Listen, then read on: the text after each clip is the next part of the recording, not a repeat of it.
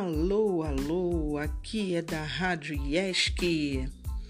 Viemos aqui para falar sobre uma corrente filosófica do século XIX que apostava na ordem e na ciência para obtenção do progresso social, que se chamava positivismo. O pensamento positivista era inspirado no ideal de progresso. Daí então a legenda da nossa bandeira do Brasil, que foi inspirada nesse pensamento positivista, ordem e progresso.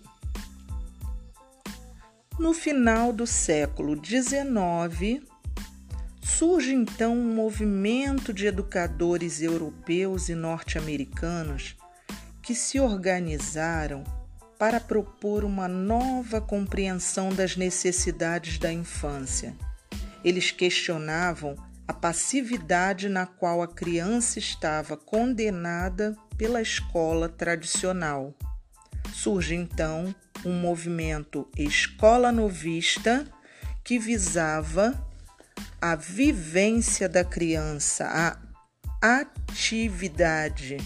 A criança deveria ser então ativa na escola escola nova, deixando então aquela passividade do positivismo para trás. Após o advento da República no Brasil, surgem então dois movimentos ideológicos para contribuir com o movimento escola novista. São eles o otimismo e o entusiasmo pedagógico. Enquanto o otimismo visava o caráter qualitativo da educação, né? Ele visava, ele se importava com a otimização do ensino, ou seja, com a melhoria das condições didáticas e pedagógicas da rede escolar. O entusiasmo já visava o caráter quantitativo da educação, como expansão da rede escolar, desanalfabetização do povo. Então entendam, enquanto o otimismo visava a melhoria das condições, o outro visava só o entusiasmo visava número, quantidade.